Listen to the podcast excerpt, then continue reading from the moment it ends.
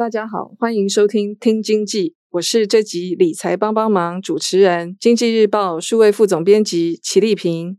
最近我们常常听到 ESG 这个关键字，简单跟大家说明一下一是 environmental 环境保护，S 是 social 社会责任，G 是 governance 公司治理。这是一种评估企业的新指标，代表企业社会责任。很多企业或是投资人。会用 ESG 评分来评估企业是不是永续经营，甚至影响到投资的决策。这是最近资本市场的热门议题。为了推动台湾期货市场的永续发展，台湾期货交易所最近在网站上建立了期货市场 ESG 资讯平台。我们这集很荣幸邀请到期交所 ESG 资讯平台承办人叶玉成先生来和大家聊一聊。我们欢迎他到我们的节目。各位听众朋友，大家好，我是期交所的玉成，很高兴今天来节目跟大家分享期交所建制，并在今年六月底上线的期货市场 ESG 资讯平台。玉成好，可以简单跟我们听众朋友介绍一下期交所，还有聊一聊最近期货市场目前交易的情况吗？台湾期货交易所呢，其实成立的宗旨呢，是为了要提升我国金融市场的一个国际地位。那在主管机关跟各界积极推动国内期货市场的建立。那在一九九五年呢，成立了期货市场推动委员会。那期交所的筹备处呢，则是在一九九六年成立。那一九九七年呢，通过这个期货交易法的立法程序，并在一九九八年推出第一项的期货商品台股期货。那之后又陆续推出了像是电子期货、金融期货、小型台指期货。等等，股价指数类的期货商品。那二零零一年呢，推出了台指选择权，代表是一个里程碑，就是国内期货交易是从期货的商品拓展到选择权商品，让市场的避险管道更加的多元。那二零零三年呢，则是推出了我国第一项的非指数型商品股票选择权。那日后又推出多项商品，那目前上市呢，包含股价指数期货。股价指数选择权、股票期货、股票选择权、汇率期货、商品期货及商品选择权等七大类的商品，那总计有将近三百项的商品在挂牌交易。那期货市场呢，其实具有避险增益及价格发现的特性，可以满足这个市场避险跟交易的需求。那在主管机关、期货业者还有期交所以及全体的交易人的参与之下，期货市场目前表现是稳健的。那也持续推出新商品及新制度，让整个台湾的期货市场呢是呈现稳步的成长，连续三年突破三亿口的大关。二零二二年台湾期货市场总交易量已达三亿八千四百四十六万八千四百九十七口，日均量呢则是约一百五十六点三万口。那依 FIA 美国期货业协会统计，二零二二年全球交易所当中，期交所排名是第十九名，全亚洲区排名是第九名。那方才主持人有提及，近年讨论度高的 ESG 这个议题，的确是当前资本市场非常热门的议题。那全球多个国际组织、各国的政府还有企业，也都越来越重视 ESG 永续发展与经营。而期交所身为推动国内资本市场发展的一员，也同步关注 ESG 相关的议题，希望共同努力来推广 ESG 的概念。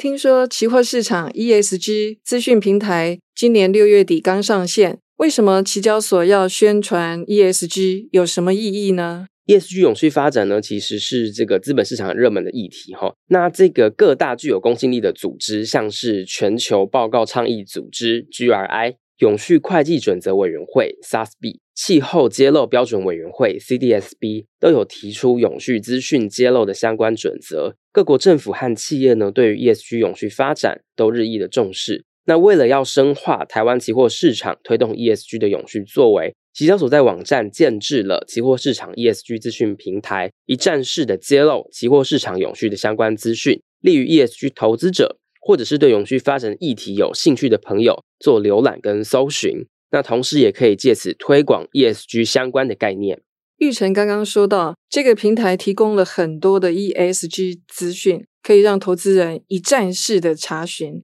那可以再说明一下，有哪一些类型的资讯，还有怎么对企业来评分呢？这个平台呢，其实分为期货商品、期货业者、期货交易所等三个部分来揭露 ESG 相关的资讯。那第一个区块呢是期货商品的面向，有揭示了 ESG 相关商品，包含台湾永续期货、国泰永续高股息 ETF 期货，以及以台湾永续指数成分股为标的的股票期货等，揭露这些 ESG 相关商品的富时罗素 ESG 评级及台湾公司治理评鉴。等永续相关的资讯，还有流动性的资讯。那同时也揭示了期交所筛选符合 ESG 议题的标的所提供的报价及交易奖励活动的资讯，包含股票期货及股票选择权法人机构报价奖励活动、期货经纪商及期货交易辅助人宣导推广奖励活动、期货钻石奖活动等，提升流动性并降低交易成本，那吸引更多的这个市场参与者来加入期货市场。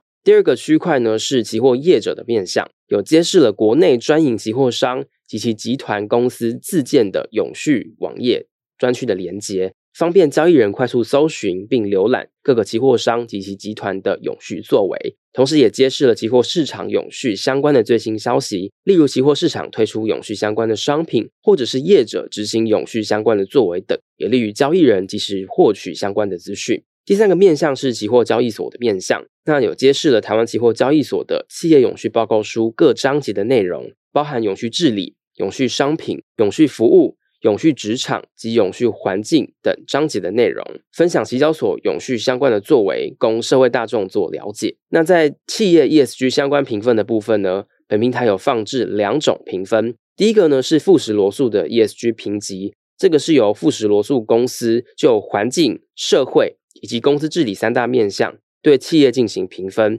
那是以数值的方式做表现。个股的 ESG 评级会落在零分到五分之间，那分数越高，则是代表这个 ESG 的表现就越佳。那补充一下，这个富时罗素公司呢，其实是伦敦证券交易所的子公司，主要提供市场指数、各类型的资料库、资料分析、ESG 评级、产业分析等等的服务。那在台湾公司治理评鉴的这个部分呢，则是这个台湾证券交易所依照维护股东权益及平等对待股东、强化董事会结构运作、提升资讯透明度及落实企业社会责任等四大构面来设计的评鉴指标，对于台湾上市柜企业进行评核，前五 percent 代表最佳。那评级依序有前五 percent、六到二十 percent、二十一到三十五 percent、三十六到五十 percent、五十一到六十五 percent、六十六到八十 percent。八十一到一百 percent 等七个级距，哇，说明的很清楚。那投资人如果想要到网站上面看一看，要怎么操作呢？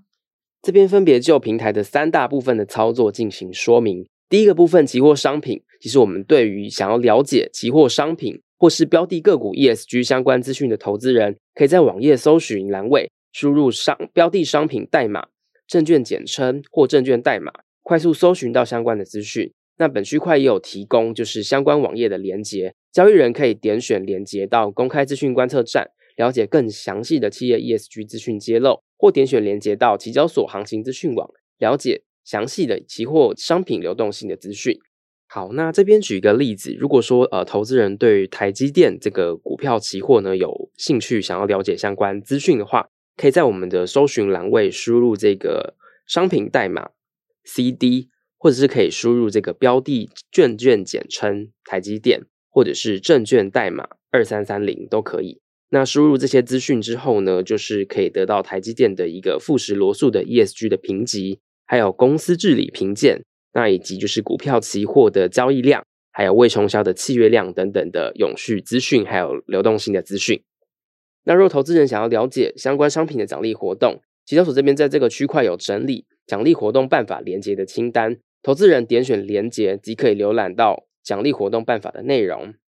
第二个区块是期货业者的部分。对于想要了解期货业者永续作为的投资人，本区块有整理这个国内专营期货商及其集团公司自建的永续网页专区的连接。投资人只要点选相对应的连接，就可以连到业者自建的永续发展相关的网页，让投资人可以快速了解业者永续的作为。对于想要了解期货市场永续相关资讯的投资人，本区块有整理了相关最新消息的连接，投资人点选连接即可取得最新的资讯。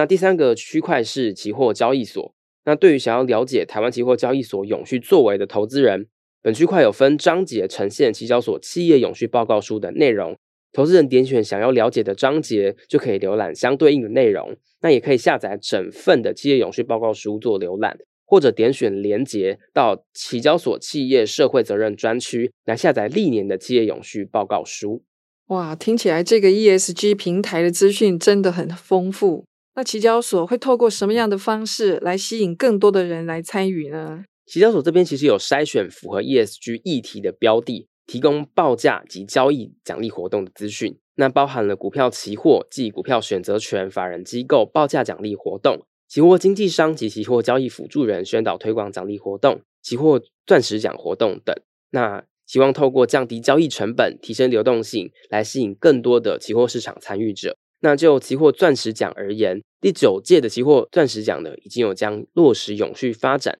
纳入期货市场贡献钻石奖的入选标准之一。那包含了落实公平待客及投资人保护，推广永续期货相关商品等等。那也就是说，在评选的时候呢，会参酌业者落实永续发展的执行情形，鼓励业者积极投身 ESG。那就期货经纪商及期货交易辅助人宣导推广奖励活动而言，在宣导推广奖有将这个永续期货及其成分股的股票期货纳入宣导课程应讲授的内容。那在参与交易奖的部分呢，则是有将永续期货。永续期货相关成分股的股票期货纳入奖励标的，以加强宣导并鼓励市场参与者交易永续相关的商品。